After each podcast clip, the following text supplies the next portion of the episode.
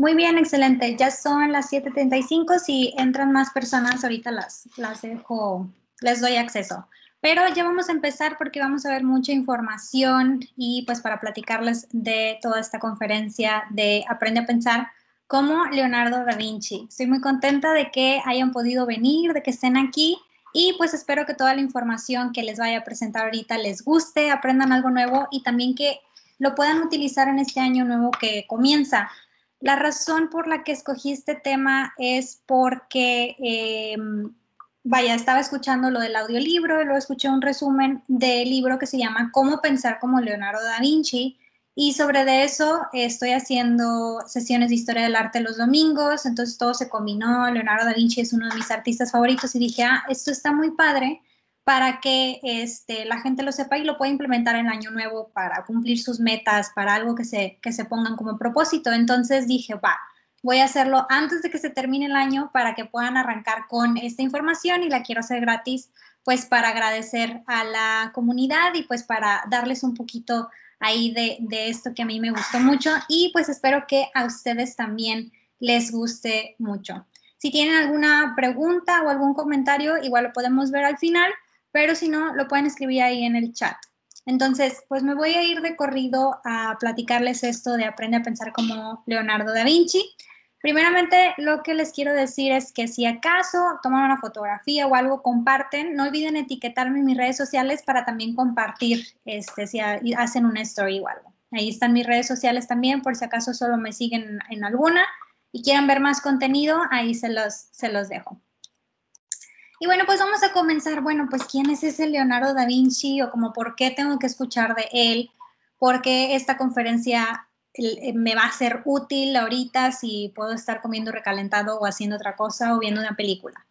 Bueno, la razón por la que te recomiendo quedarte a ver toda esta conferencia, primeramente, es porque eh, todo lo que te voy a enseñar aquí, que son siete principios de Leonardo da Vinci, te van a ayudar precisamente a cumplir esas metas que a lo mejor te vas a poner en año nuevo. Entonces, bueno, ¿quién es Leonardo da Vinci? Si acaso no han conocido, que yo creo que todos los que están aquí saben quién es Leonardo da Vinci, porque si no, no creo que se hubieran inscrito, eh, inscrito a la conferencia. Pero pues Leonardo da Vinci fue una persona muy importante, él, él vivió en el siglo XV, en la época del Renacimiento, pero hasta la fecha hemos estado utilizando cosas que hizo él. Entonces, pues, ¿qué hizo en su vida para ser tan importante? Pues fue pintor, es uno de los eh, pintores de una de las obras más famosas, que es la Mona Lisa, la Última Cena y un montón de obras. Fue escultor, fue científico, fue este, investigador, paleontólogo, cocinero, arquitecto, de todo. Incluso diseñó armas para la milicia en aquel entonces, que esa era una de las grandes pasiones de Leonardo. Quería probar todas estas armas que hizo.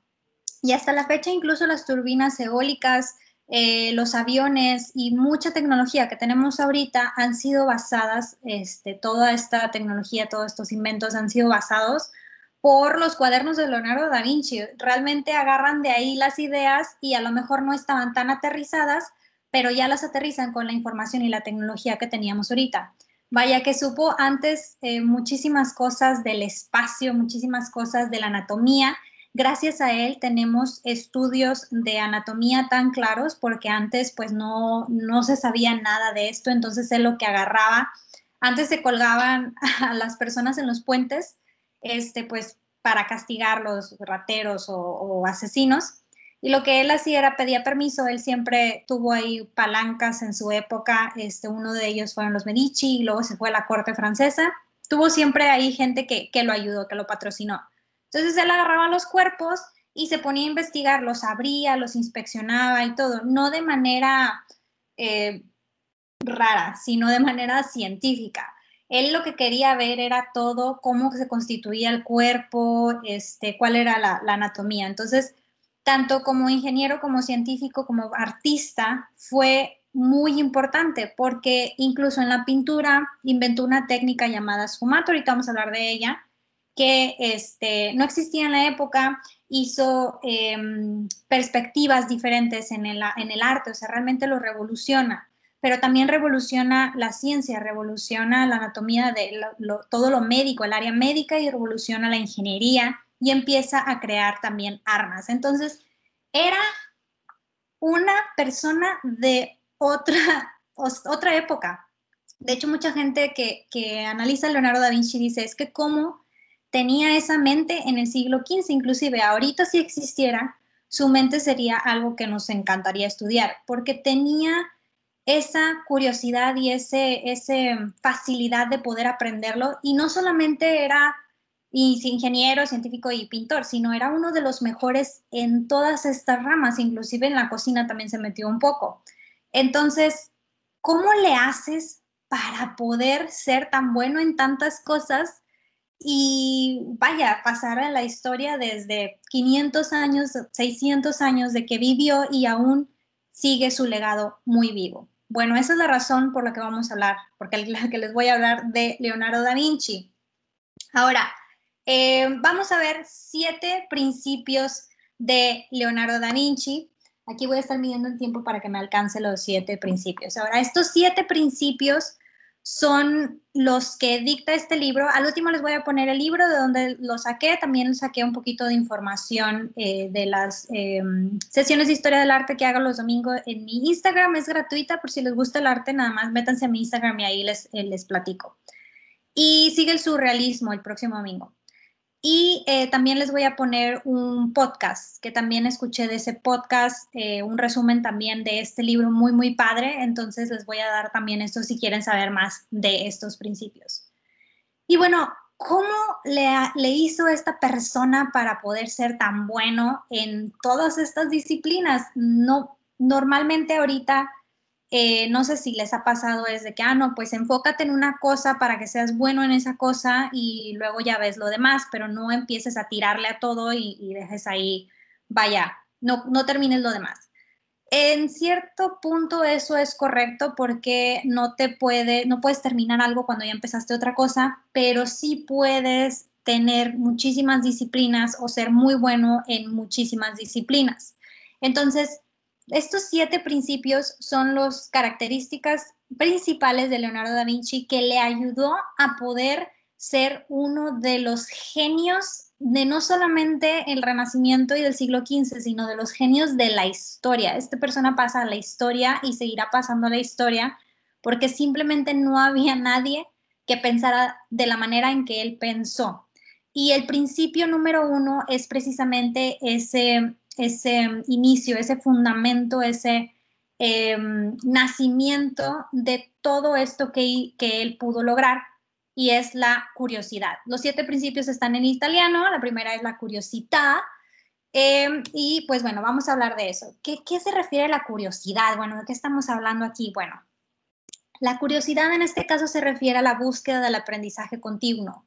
Uno nunca termina de aprender y entre más aprendes, más dudas tienes pero es seguir, seguir aprendiendo, seguir este, ilustrándote, seguir teniendo ideas, seguir moviéndote. No importa en el área, a lo mejor si estás en el área de ingeniería y te gusta la fotografía, te puedes ir para allá, que fue lo que yo hice.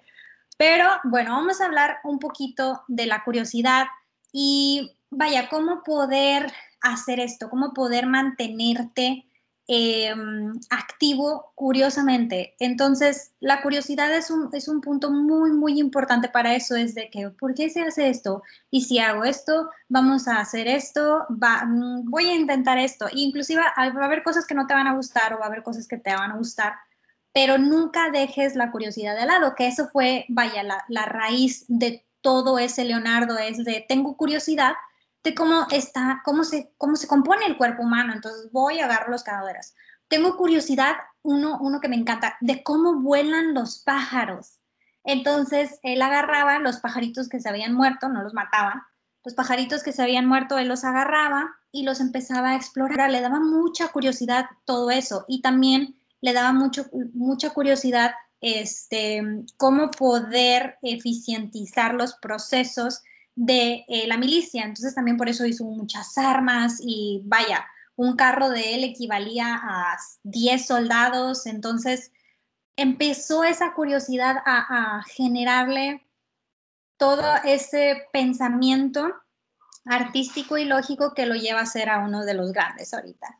Entonces, aquí vamos a ver actividades específicas para nosotros los mortales, cómo podemos fomentar la curiosidad la curiosidad y también los otros siete principios. Lo primero que dice el libro es que deben de llevar un diario o un libro de notas y siempre anotar sus pensamientos. Se me ocurrió algo, lo anoto. Eh, ah, por más loca y tonta que ustedes lleguen a considerar la idea, no importa, ustedes apúntenlo, medítenlo, este, empiecen a dibujar todas las ideas, empiecen a escribir todas las ideas y luego vemos si eso se desarrolla o no, pero siempre lleven un diario, este, ya sea con sus pendientes, con sus ideas, con sus bosquejos, con las cosas que quieran hacer, con lo que sea, todo, todo, escríbanlo en, un, en una libreta, en un diario. Una de las características principales de Leonardo es precisamente esto. Él registró más de 7000 páginas al menos 7000 páginas, realmente se destruyeron un montón, dicen que, realmente no fueron 7000, que han de haber sido más de 30.000 páginas de lo que escribió Leonardo, porque mucho se perdió, se perdió muchísimo de, de, las notas de Leonardo, cuando él muere, pues obviamente no se preserva todo, este, se mudó muchas veces de Italia a Francia y en Italia estuvo muchas ciudades, entonces realmente perdió mucho de, de lo que había anotado, pero él anotaba todo, de hecho, un artista que no me acuerdo quién fue, Bill Gates creo que fue, compró como 16 hojas de, Leonardo y por miles de millones de dólares, pero realmente están súper evaluadas porque todo esto, eh, los bosquejos de Leonardo eran, vaya, investigaciones muy, muy, muy pesadas, pero inclusive había este, pensamientos simplemente que, que escribía. Escribía incluso hasta de la existencia de los extraterrestres, entonces, pues lo escribía todo. Ahora, algo muy peculiar de Leonardo es que él escribía al revés, porque pues él sabía que él, era muy curioso y estaba tratando de descubrir muchas cosas nuevas y él escribía como si fuera, no al revés, este, de que escribía de allá para, bueno, sí escribía de allá para acá, pero como si fuera un espejo. Él desarrolló la habilidad para, si tú pones unas notas de Leonardo con un espejo, ya ves que en el espejo se ve volteado, bueno, el de Leonardo lo vas a ver derecho. Entonces, desarrolló esa habilidad porque como también desarrolló estas armas para la milicia, pues sí creía que pues se, pedía, se podía meter en problemas y aparte pues no querían que le robaran sus inventos. Entonces es lo que, lo que dicen, pero sí escribía al revés.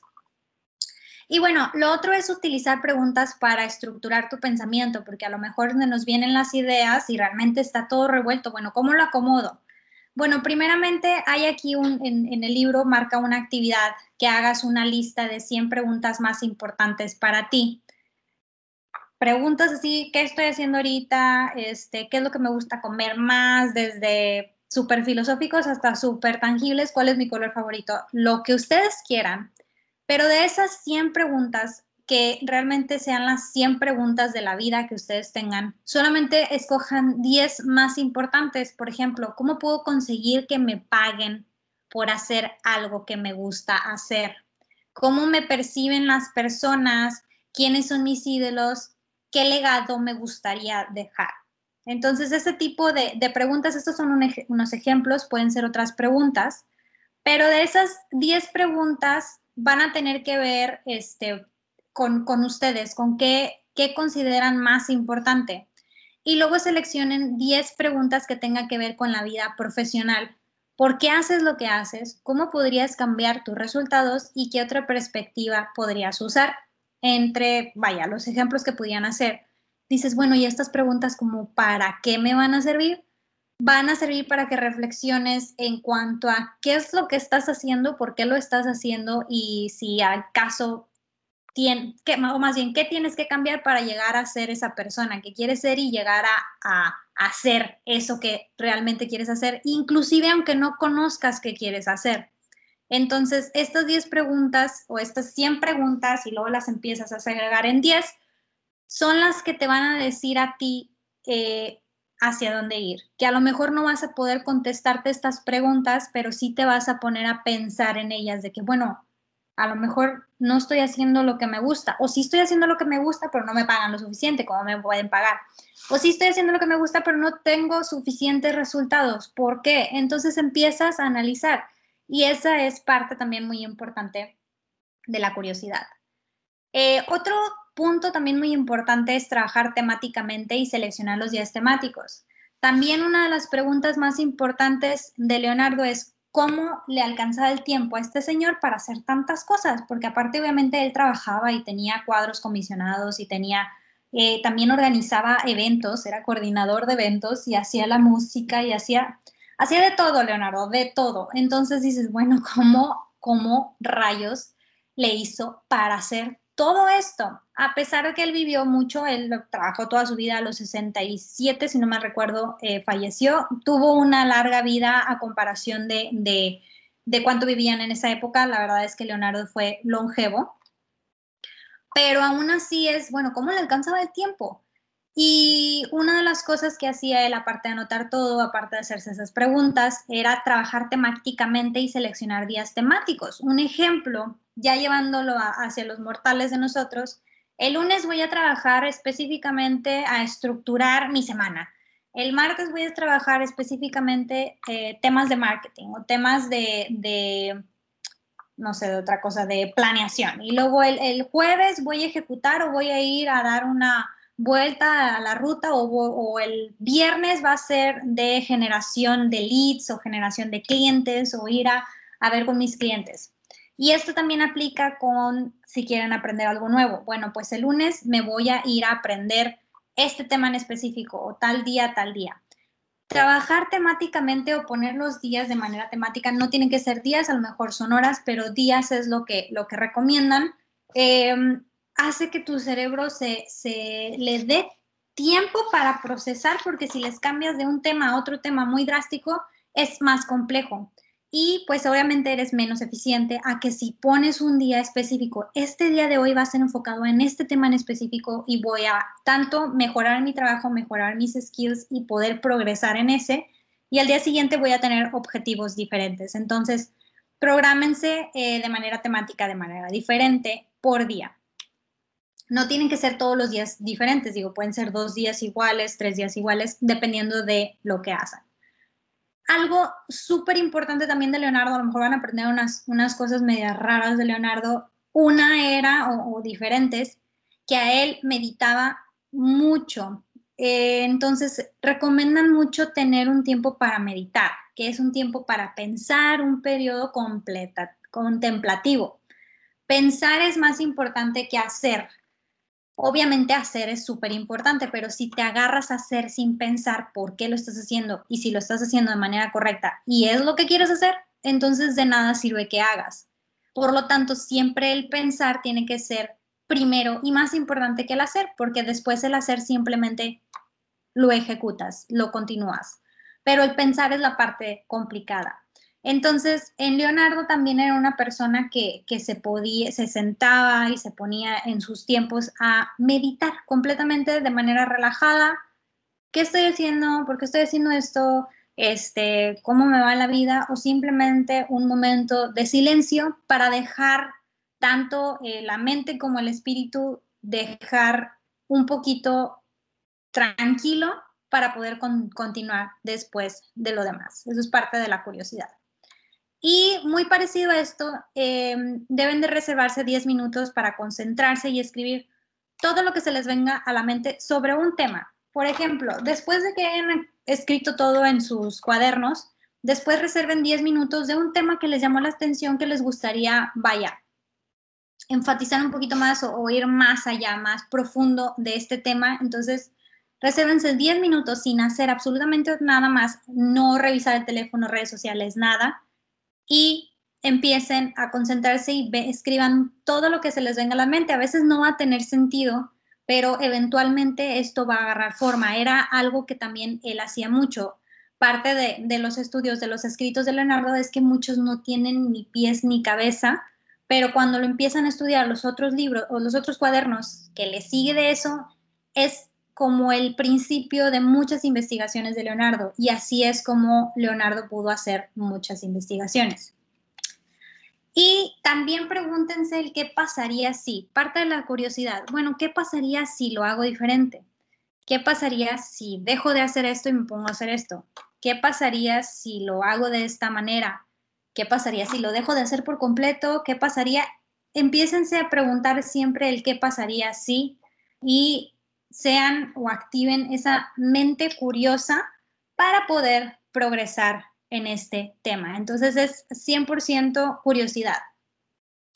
Y por último, en este primer principio es, si pudiera encontrar una forma que me pagaran por hacer lo que amo, que esta es una de las preguntas también muy importantes para todos en este momento, porque eh, necesitamos más gente que también se dedique a, no solamente a lo que es bueno, sino también a lo que ama hacer. Entonces, parte de esa pregunta de la curiosidad te lleva a esta gran pregunta de, bueno, primero, ¿qué es lo que amo hacer? Y segundo, ¿cómo le puedo hacer para que me paguen lo que amo hacer? Y de esta manera realmente empiezas a vivir y empiezas a sobresalir en tu este, tema en específico, en tu giro en específico. Muy bien, ese es el principio número uno de, Leonardo, que es mantente curioso. Y el segundo es demostración, que es la, demostración es de que, bueno, ya estás curioso, pero ahora vamos a experimentar. Y aquí es, bueno, pon a prueba el conocimiento a través de la, de la experiencia. Entonces, em, aquí número uno, la experiencia moldea nuestras perfecciones sin la experiencia no podemos saber si lo que estamos haciendo nos gusta, lo que estamos haciendo está bien, está mal, etc. La experiencia es la que nos va a demostrar si realmente esto funciona o no, o si nos gusta o no. Entonces aquí la actividad que marca es listar de 5 a 7 cosas que haya marcado tu vida. Nada más, marcado tu vida. Puede ser bueno, puede ser malo, etc.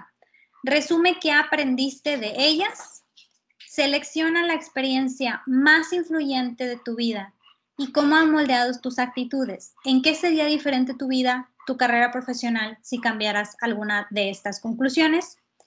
Y la forma este, en que tú ves las cosas depende mucho de, de cómo viviste ya en el pasado. Todo tu pasado es muchísimo la percepción que tienes en el presente. Entonces tienes la capacidad de cambiar esas percepciones realmente y moldearte. Entonces, aquí en la demostración, en este punto en específico, es que independientemente de lo que hayas vivido, independientemente de lo que hayas pasado, haz consciente porque a veces esto nos forja de una manera positiva o nos puede forjar de una manera negativa. Puedes dejar de hacer cosas, puede que algo no te guste simplemente por algo que pasó que marcó tu vida. Entonces, háganse la pregunta, bueno, ¿sería diferente mi vida o mi carrera profesional si cambiara alguno de estas experiencias que me pasó? Y es donde ahí empiezas a responder. Otro muy, muy este, importante es que analicen sus creencias y de dónde vienen esas creencias. Creencias de cualquier cosa desde que todos los peces viven en el agua, desde ahí esa creencia hasta creencias de cualquier tipo. Seleccionen dos temas y escriben tres ideas o creencias preconcebidas que asumes como ciertas. Quiere decir, ah, bueno, pues yo son de estos dos temas en específico y yo asumo como cierto esto. Pregúntate si pudieras cambiar esas creencias preguntándote de dónde vienen. Bueno, realmente estas creencias, ¿quién me las inculcó? ¿De dónde vienen? Realmente por qué creo eso, soy yo el que llegué a esa conclusión de esa creencia o alguien me lo inculcó y yo lo di pues como que era cierto.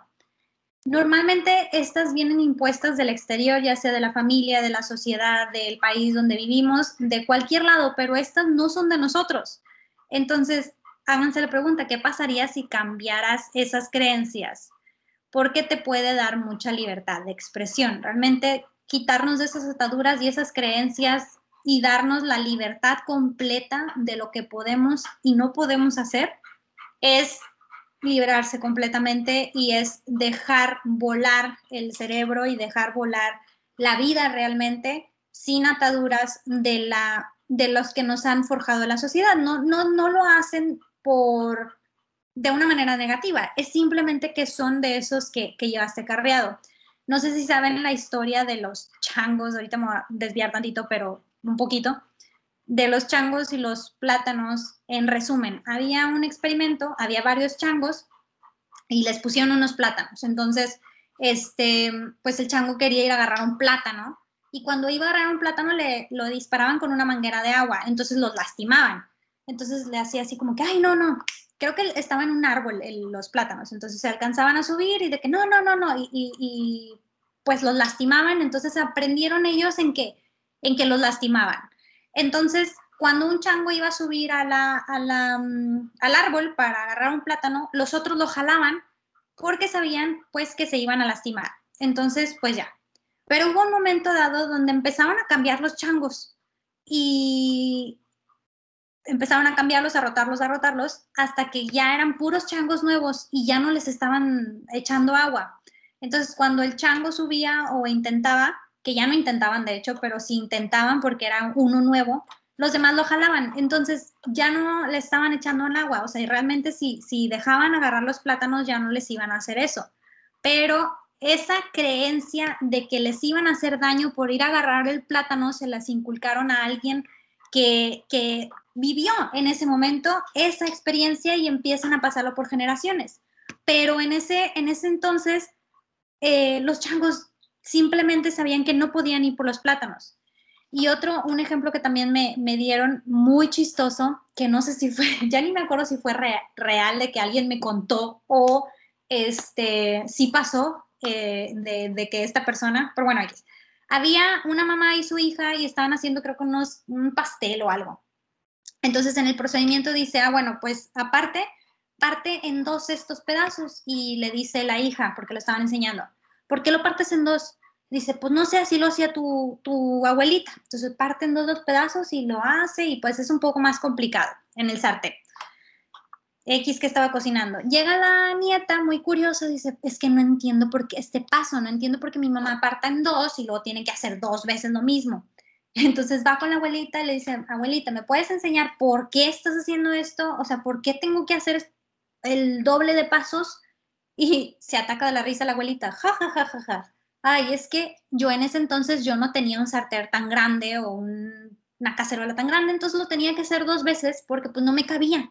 Pero pues tu mamá sí tiene el sartén grande. Ahora, la razón por la que lo está haciendo así es porque me vio hacerlo a mí, pero no supo por qué. Entonces, tenemos las creencias de cosas que nos inculcan y que llevamos haciendo, pero realmente no sabemos por qué las estamos haciendo y ni siquiera si ya aplican, porque ni la de los changos ni la de la señora que estaba haciendo el doble de pasos era porque no tenían una cacerola tan grande. Entonces empezamos a hacer a, lo largo de nuestra vida cosas que si tú te pones a pensar, ves en muchas cosas a tus papás y luego le preguntas a tus papás por qué hacían esto y ya no aplica contigo. Entonces, sería que te preguntaras qué pasaría si cambiaras esas creencias y qué pasaría si empiezas a pensar de dónde viene todo eso.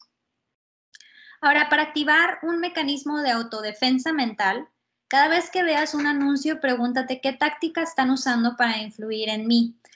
Por ejemplo, eh, todo esto del neuromarketing y el marketing está, y las redes sociales nos está súper bombardeando todo el tiempo. Entonces se tienen que preguntar ustedes realmente qué táctica están usando para, para influir en mí y sobre todo que hagan una lista de sus últimas 10 compras y vean el grado en que estás influenciado por la publicidad. Realmente de esas 10 compras, ¿cuál sí querías hacer? ¿Cuál necesitabas inclusive antes de ver la publicidad? ¿Y cuál lo compraste porque eventualmente te llenaron tanto de publicidad y tanto de que te dijeron que lo compraste. Entonces vayan a ver ahí qué tan influenciados están con, con eso y vayan a preguntarse cómo están influenciando en mí en este momento. Ahora, desarrolla una actividad saludable ante errores y adversidades. Esto lo vamos a hacer, este, vaya, con, con aceptar que los errores no son malos, la gente creativa e inteligente, los errores los ven como fuente de conocimiento, no los ven como un error. Este, realmente los ve como un fuente de conocimiento. ¿Qué rol juega el miedo y lo dejamos realmente, nos dejamos tanto influir en nosotros que no hacemos cosas por miedo? Y por último, crea afirmaciones positivas. La gente resiliente es la que sigue adelante. No sé si han escuchado la palabra resiliente. Yo esta la escuché hasta hace poco que me fui este, a Berlín, que fue un, o sea, estuvo muy padre la experiencia y todo, pero sí eran muchos retos. Y fue ahí cuando entendí la palabra resiliente. Ahí les encargo de tarea que investiguen más. Pero bueno, hagan una lista de todas las afirmaciones de cómo te quieres sentir. Quiero sentir curiosidad, no miedo. Quiero divertirme. Quiero hacer cosas que me llenen. Quiero aprender de mis errores. Eso es demostración. Me voy a ir un poquito más rápido porque me faltan muchos principios, pero los demás son, este está larguito y los demás están rápido. Principio número tres, sensaciones o sentidos o sensación. Y aquí en resúmenes usen sus sentidos. La manera en que nosotros estamos aquí viviendo y experimentando es a través de nuestros cinco sentidos. Entonces, úsenlos, no los dejen ahí nada más de por sentado y, olviden realmente oler la comida, olviden eh, realmente sentir la textura de las cosas. Entonces aquí les voy a poner en cada sentido qué pudieran hacer. Entonces en la vista nada más aprendan la diferencia de ver con observar. Es, describe el amanecer. Bueno, ¿qué es un amanecer? O sea, véanlo, describan las cosas que están viendo practiquen enfocarse en objetos, tanto cerca como distantes. Ahorita en esta generación de humanos estamos desarrollando mucha miopía porque antes eh, utilizábamos más nuestros ojos de lejos para ver de lejos por la cacería y todo eso, y ahora de cerca por todos estos aparatos electrónicos, y eso hace que cada vez los niños nazcan ya casi este, miopes, igual que yo, pero hacer este tipo de ejercicios hacen que desarrolles un poquito más la vista. Aumenta el tiempo que le dediques a visualizar los resultados positivos y puedes aprender también a pintar, a dibujar, a tomar fotografías, algo que ejercite tu ojo. No tienes que dedicarte a eso, pero haz algo que ejercite tu ojo y no estar en la computadora y en el iPad no cuenta, ni en el celular. En el oído, aprende a, a, la diferencia de oír a escuchar, porque es muy diferente. Pon atención a los sonidos a tu alrededor. De repente nada más Pon atención a lo que estás escuchando a tu alrededor, incluso aunque estés en silencio, que el silencio se puede escuchar también. Y estudia la vida de compositores, compositores y músicos. Ahí me, me lo pone en inglés muchas cosas, ahí una disculpa si están varias cosas mal.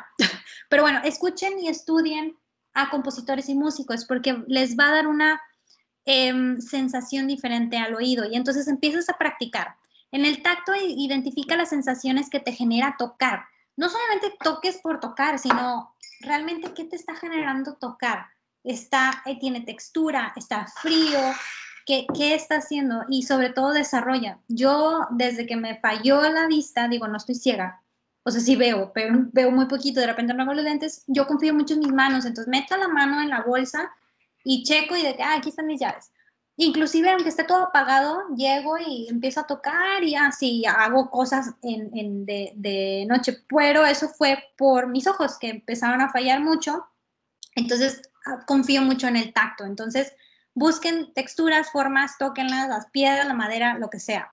Gusto, este en México, si todos los que están aquí son de México, bueno, de todos los de Latinoamérica realmente, tenemos una comida exquisita, tenemos muchísimos ingredientes. Entonces, ¿Qué pasaría si cuando comemos realmente empezamos a decir esto tiene sal, esto tiene pimienta, esto tiene achiote, esto tiene un toque de, naranja y empiecen realmente a degustar? Y ahora que vivimos en un país y en un, bueno, toda Latinoamérica, tenemos tanta comida tan rica y tantos sabores, realmente experimenten, pero desarrollen incluso más allá. Algo que yo les puedo decir que me empezó a gustar, que me enseñaron, es a degustar los vinos. Digo, no soy experta, pero sí ahora de que, ah, sí, este sabe más a madera y está seco, ah, este está más afrutado. Claro que soy una super amateur, pero les, les pongo atención. Aquí este, hay una, una persona muy importante para mí que me empezó a enseñar un poquito a ponerle atención a eso y, y, mi gusto ahora acá que pruebo un vino, o, sea, es, es, una experiencia muy, muy enriquecedora. Y por último, el olfato de cómo huelen las cosas de nuestro día a día, no se tienen que poner a, oler. Ah, bueno, déjame vuelvo el agua. Pues no, pero realmente inclusive ahora con el cambio de temperatura de frío, calor, frío, calor, hay muchísimos aromas porque despliega el aroma también mucho de la naturaleza. Salgan, huelan la comida, huelan, huelan todo. Eso realmente lo estimula y desarrolla un lenguaje que tenga relación con el olfato. Por ejemplo, el aroma huele, es floral, es de menta, es de humo, tiene un toque a madera, tiene un toque ácido. No digan, ah, huele rico y huele mal. No, háganlo un poquito más complejo. Y también, si ya les gusta más, pueden estudiar la aromaterapia, que inclusive hay ya algo más avanzado de que dice, mira, inclusive estos aromas te relajan, estos te activan, tal, tal, O sea, realmente es un órgano que necesitamos utilizar, un órgano, un sentido que necesitamos utilizar. Ahora, no es que, ah, bueno, pues yo quiero desarrollar mi ojo para ver más. No, es que te mantengas activo en tu percepción con el mundo. Si tú no te mantienes activo con la percepción que tienes con el mundo, también eso hace que no puedas generar tantas ideas, no puedas em, captar, percibir para poder generar ideas nuevas, para poder construir algo que quieres construir el que te ejercites de todos los sentidos va a permitir en que puedas ser máster en cualquier otra disciplina. Y esto es cierto porque, por ejemplo, ah, yo tomo fotos, nada más desarrollo la, vista, ¿no? Tengo que desarrollar todos los otros sentidos. Es la mezcla de todos los sentidos a la vez. Ah, bueno, pues yo soy ingeniero, no tiene nada que ver los ojos. Claro que sí, los ojos, el olfato, todo, que es el último principio que ahorita vamos a ver, todo se conforma y todo te ayuda es la percepción que tienes con el mundo, es la conexión que tienes con esta vida, que es como la percibes. Si tú tienes entrenados tus sentidos, va a ser que puedas desarrollar cualquier cosa de manera muchísimo mejor. El principio número cuatro es esfumato. Esfumato es una técnica de eh, arte, de una manera de pintar. Eso no viene en esta presentación, pero si lo quieren ver al último, les voy a recomendar uno de, de las sesiones que di. Pero el sfumato aquí en específicamente es desarrollar una postura de equilibrio a pesar de que haya puertas externas que nos quieran desequilibrar. Esto es, la vida no es perfecta, la vida te da golpes muy duros y cuando tú quieres una línea recta, te da un círculo o un cubo, o sea, ni siquiera es un, camino, te da un cubo y a ver cómo le haces. Bueno, el esfumato, el principio, es lo que te está diciendo, ok, la vida y, en todo momento vas a encontrar muchísimos retos, cosas que no te van a salir bien, cosas que te van a desequilibrar, pero necesitas encontrar una postura de equilibrio. Ahora, vamos a hablar un poquito de esto. Observa las 10 preguntas más importantes de tu vida cuando ya hayan hecho esto, este resumen y localiza la pregunta que te hace sentir más incertidumbre y analiza por qué. O sea, realmente por qué te hace sentir tan inseguro, esta incertidumbre y analiza por qué tienes estas dudas. Esto te va a ayudar a enfrentar una, vaya, un poquito este, la ambigüedad, porque no vas a saber cómo te van a salir las cosas y siempre va a haber retos, pero hay ese, ese punto en donde cuando tienes esas preguntas que es que tengo dudas y me causa así incertidumbre, bueno, ¿por qué? ¿Qué te genera esto y cómo lo puedes cambiar? ¿Cómo lo puedes enfrentar? Y también escribe en tu libreta tres situaciones de tu vida en eh, las que las posibilidades de tener éxito eran complicadas, pero sí lo tuviste. Y describe cómo te sentías en ese momento de incertidumbre y de dónde venían y cómo lo solucionaste. Este sí o sí háganlo. Digo, no sé si me van a, ignorar con las 100 preguntas, pero este sí escríbanlo. Este sí es muy importante porque normalmente dejamos de hacer muchísimas cosas porque no sabemos el resultado.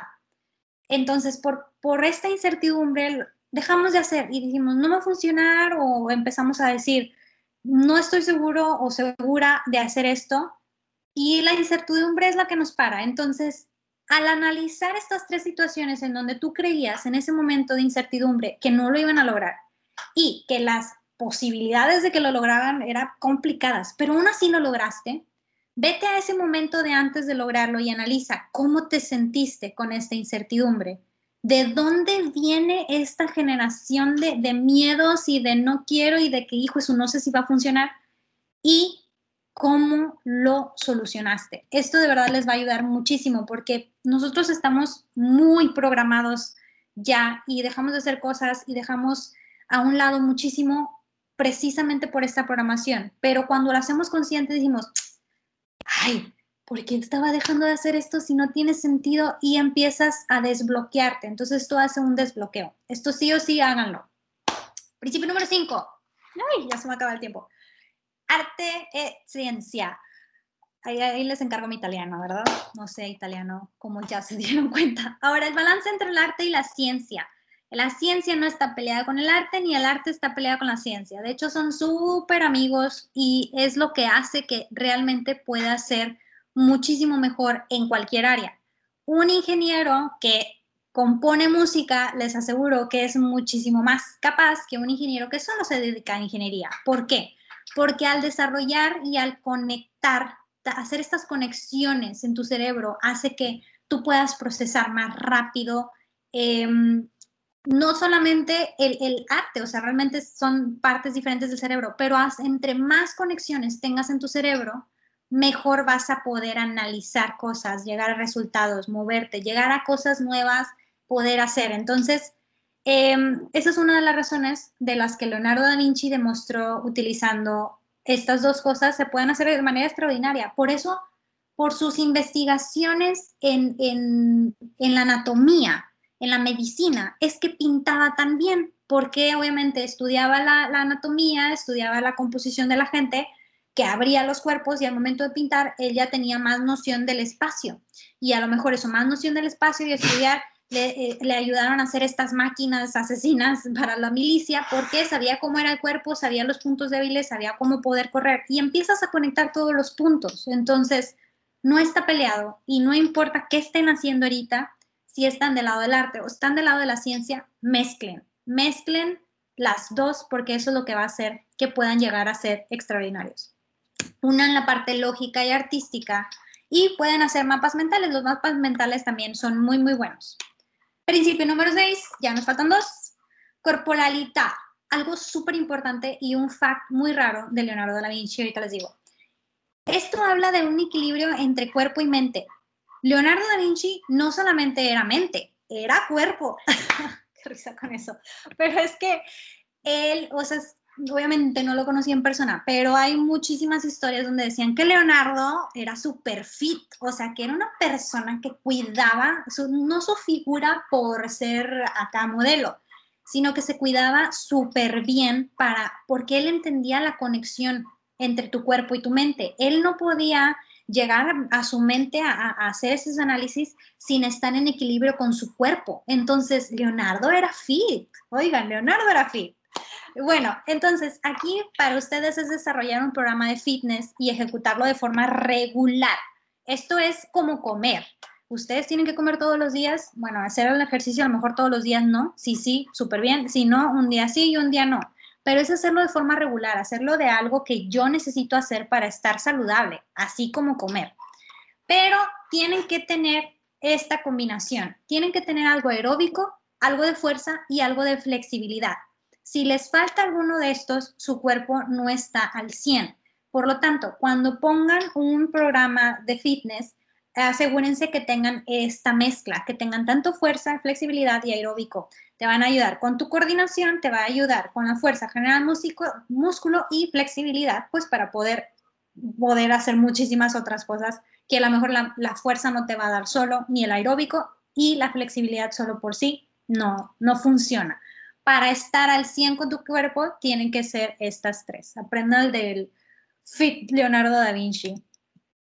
Qué risa, pero sí, oigan, sí era fit tenía mucha ropa arriba, quién sabe, a lo mejor era este six pack y todo el show. Pero bueno, entiende la estructura este, de tu cuerpo y escucha tu cuerpo. Busca sentirte mejor y busca el equilibrio. Algo que a lo mejor me va a servir a mí, a ustedes no les va a servir y viceversa. Entonces, buscan entender a su cuerpo, busquen estos tres puntos para desarrollar en el ejercicio y busca sentirte mejor. Entonces, el cuerpo es tan importante como la mente. Principio número siete, ya voy a acabar, conexione. La conexión es desarrollar una perspectiva completa del todo y esta ya está más, más este, eh, mística.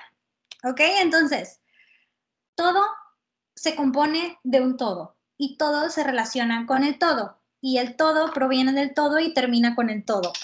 Ese es el resumen. No, a lo que me refiero es que todo está conectado, todo lo que hagan está conectado, Mm, ahorita en, cuanto a específicamente hablando de, carreras, hablando de, desarrollo, este, eh, se me para acá el video.